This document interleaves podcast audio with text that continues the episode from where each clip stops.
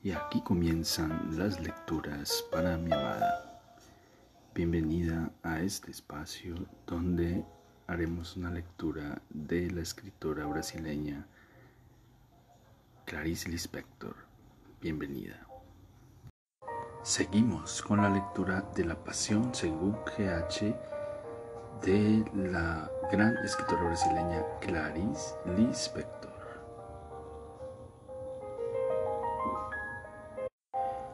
La moralidad.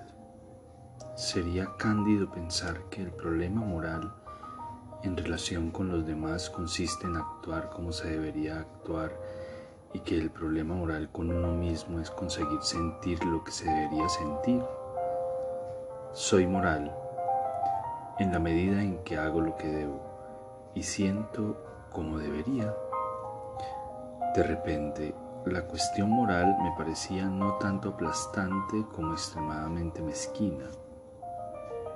El problema moral, para que pudiésemos adaptarnos a ello, debería ser simultáneamente menos exigente y más vasto, pues en tanto que ideal es a la vez pequeño e inalcanzable. Pequeño si se alcanza, inalcanzable porque jamás se alcanza. El escándalo es todavía necesario, pero hay de aquel por quien venga el escándalo. Era en el Nuevo Testamento, Testamento donde se decía la solución debía ser secreta. La ética de la moral es mantenerla en secreto. La libertad es un secreto. No obstante, Sabía yo que, incluso en secreto, la libertad no borra la culpa. Mi ínfima parte divina es mayor que mi culpa humana. El Dios es más grande que mi pecado esencial. Entonces prefiero Dios a mi pecado, no para disculparme y para huir, sino porque el pecado me envilece. Yo no quería hacer nada por la cucaracha me estaba liberando de mi, de mi moralidad, aunque esto me produjese miedo, curiosidad y fascinación, y mucho miedo. No voy a hacer nada por ti, también yo ando a rastras, no quiero hacer nada por ti, pues no conozco ya el sentido del amor como antes pensaba que sabía, también de lo que pensaba acerca del amor también de eso me estoy despidiendo. Ya casi no sé qué es. Ya no me acuerdo. Quizás hallé otro nombre, mucho más cruel al principio y mucho más él mismo. O quizá no lo halle. Amor es cuando no se da nombre a la identidad de las cosas. Pero ahora sé algo horrible. Sé lo que es necesitar, necesitar, necesitar necesitar. Y es una necesidad nueva, en un plano que solo puede llamar neutro y terrible. Es una necesidad sin ninguna piedad por mi necesidad y sin piedad por la necesidad de la cucaracha. Estaba yo sentada, inmóvil, sudando, exactamente como ahora, y veo que hay algo más grave y más fatal y más esencial que todo lo que yo acostumbraba llamar con nombres yo que llamaba amor a mi esperanza de amor. Pero ahora es en esta actualidad, neutra de la naturaleza y de la cucaracha y del sonido vivo de, de mi cuerpo como quiero conocer el amor. Y quiero saber si la esperanza era un compromiso con lo imposible, o bien si era una apuesta al día de lo que es posible ya, que conozco y que no conozco ni tengo por causa del miedo. Quiero el tiempo presente que no tiene promesas, que es, que está siendo. Este es el núcleo de lo que quiero y temo. Este es el núcleo que jamás quise. La cucaracha me tocaba toda con su mirada negra, facetada, brillante y neutra, y yo comenzaba a dejar que me tocase. En verdad, había luchado toda mi vida contra el profundo deseo de dejarme tocar y había luchado porque no había podido permitirme la muerte de aquello que yo llamaba mi bondad. la muerte de la bondad humana. Pero ahora no quería luchar más contra ello. Tenía que existir una bondad tan distinta que no se pareciera a la bondad. No quería luchar más. Con repugnancia, con desesperación, con valor. Cedía. Se había hecho demasiado tarde y ahora quería. Solamente en ese instante preciso quería. No, de otro modo habría salido de la habitación mucho antes o simplemente mal habría visto la cucaracha. ¿Cuántas veces antes había encontrado cucarachas y me había desviado por otros caminos? Yo cedía, pero con miedo y desgarramiento. Pensé que si el teléfono sonase, habría de responder y aún me salvaría. Pero como un recuerdo de un mundo desaparecido, me acordé de que había desconectado el teléfono. Si no fuese así, sonaría. Yo, huiría de la habitación para responder a la llamada y nunca más, o nunca más regresaría. Me acordé de ti cuando había besado tu rostro de hombre, lentamente, sin prisa había besado y cuando llegó el momento de besar tus ojos, me acordé de que entonces había notado la sal en mi boca y que la sal de las lágrimas en tus ojos era mi amor por ti. Pero lo que más me había unido en sobresalto de amor fue, en el fondo era mi amor por ti, pero lo que más me había unido en sobresalto de amor fue, en el fondo del fondo de la sal, tu sustancia insípida e inocente e infantil, en mi beso tu vida más profundamente insípida me era dada, y besar tu rostro era insípido y laborioso trabajo paciente de amor. Era la mujer tejiendo un hombre, tal como tú me habías tejido neutro, artesanado de vida. Al recordar ese día en que había besado el residuo insípido que hay en la sal de las lágrimas, la extrañeza de la habitación se volvió reconocible. Como materia ya vivida, si hasta entonces no había sido reconocida, era porque solo había sido insípidamente vivida por mi más profunda sangre insípida. Yo reconocía la familiaridad de todo. Las figuras en la pared las reconocía con un nuevo modo de mirar y también reconocía la vigilancia de la cucaracha. La vigilancia de la cucaracha era viviendo, mi propia vida vigilante viviéndose. Palpé los bolsillos de mi bata, encontré un cigarrillo y fósforos, lo encendí. Al sol, la masa blanca de la cucaracha se estaba volviendo más seca y ligeramente amarillenta. Eso me, me indicaba que había transcurrido más tiempo del que había imaginado una nube cubrió el sol por un instante y de repente vi la misma habitación sin sol. No oscura, sino solamente sin luz. Entonces comprendí que la habitación existía por sí misma. Ella no era el calor del sol, que podía también ser fría y tranquila como la luna. Al imaginar su posible noche de luna, respiré profundamente como si entrase en sientas en un azul tranquilo. No obstante, sabía que la luna fría tampoco sería la habitación. La habitación existía en sí misma, era la gran monotonía de una eternidad que respira. Eso me amedrentaba.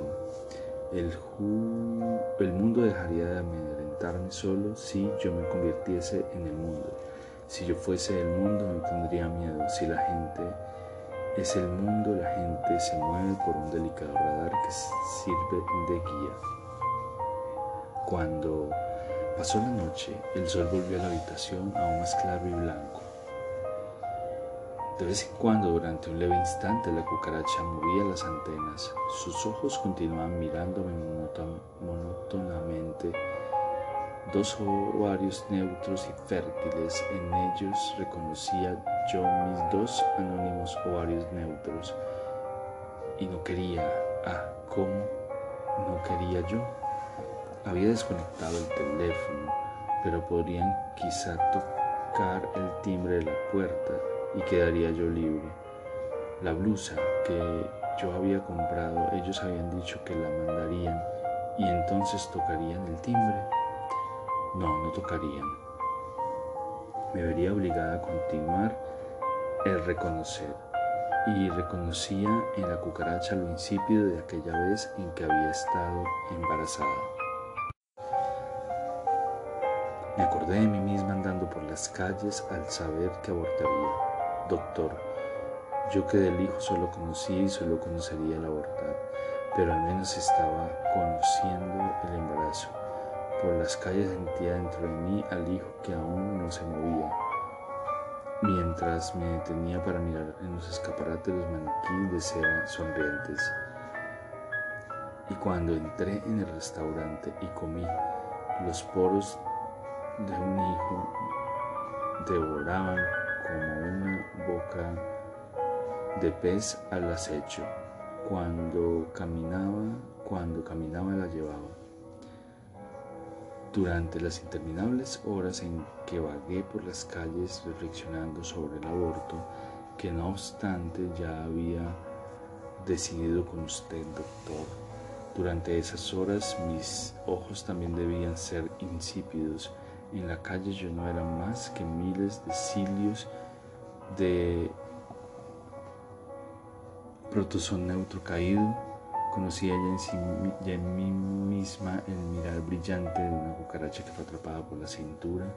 Caminaba por las calles con los labios resecos y vivir, doctor, era para mí el polo opuesto de un crimen. Embarazo había sido lanzada en el alegre horror de la vida neutra que vive y se mueve y mientras miraba los escaparates, doctor con sus labios tan resecos como los de quien no respira por salud, mientras contemplaba los maniquís inmóviles y sonrientes, estaba llena de plan. Estaba llena de plancton neutro y abría la boca sofocada e inmóvil. Bien se lo dije a usted. Lo que más me incomoda, doctor, es que respiro con dificultad. El plancton me daba mi licor. El río Tapajos es verde porque su plancton es verde. Cuando hubo llegado la noche, yo seguía reflexionando sobre el aborto ya decidido, acostada en la cama con mis miles de ojos facetados espiando a la oscuridad, con los labios ennegrecidos de respirar sin pensar, sin pensar, reflexionando, reflexionando.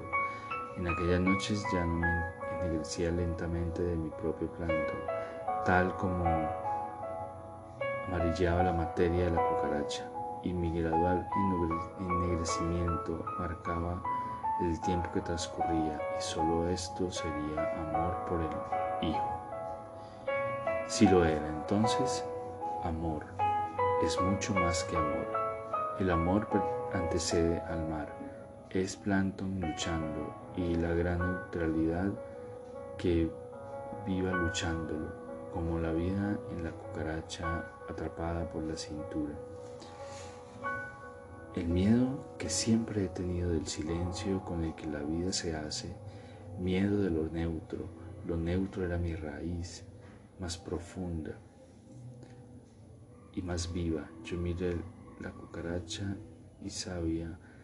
Hasta el momento en que vi, vi la cucaracha, pero escapar de lo neutro había abandonado hacía mucho tiempo el ser por la persona, por la máscara humana. Al humanizarme me había liberado del desierto.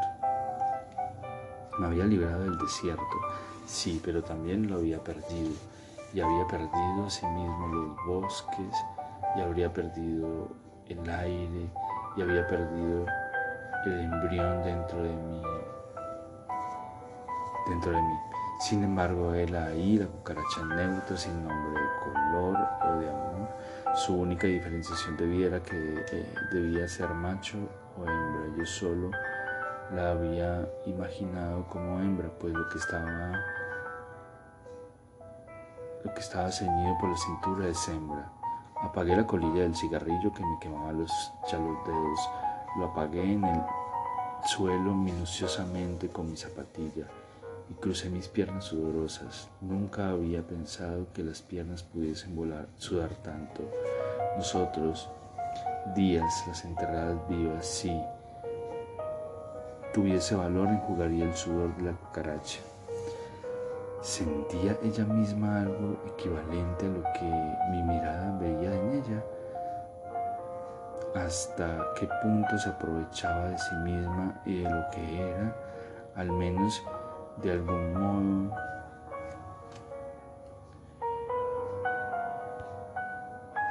De algún modo indirecto, sabía que caminaba arrastrándose o arrastrarse es algo que la gente misma no sabe qué está haciendo ¿Qué sabía yo de aquello que obviamente veían en mí? ¿Cómo sabría si andaba o no con el vientre apoyado en el polvo del suelo? La verdad carece de testigos. Ser o es no saber. Si la persona no mira y no ve, incluso aquí la verdad existe. La verdad que no se transmite ni a quien ve. Si quisiera, incluso ahora, una vez transcurrido todo, aún puedo impedirme haber visto y entonces nunca sabré la verdad por la que estoy intentando pensar, pasar nuevamente. Aún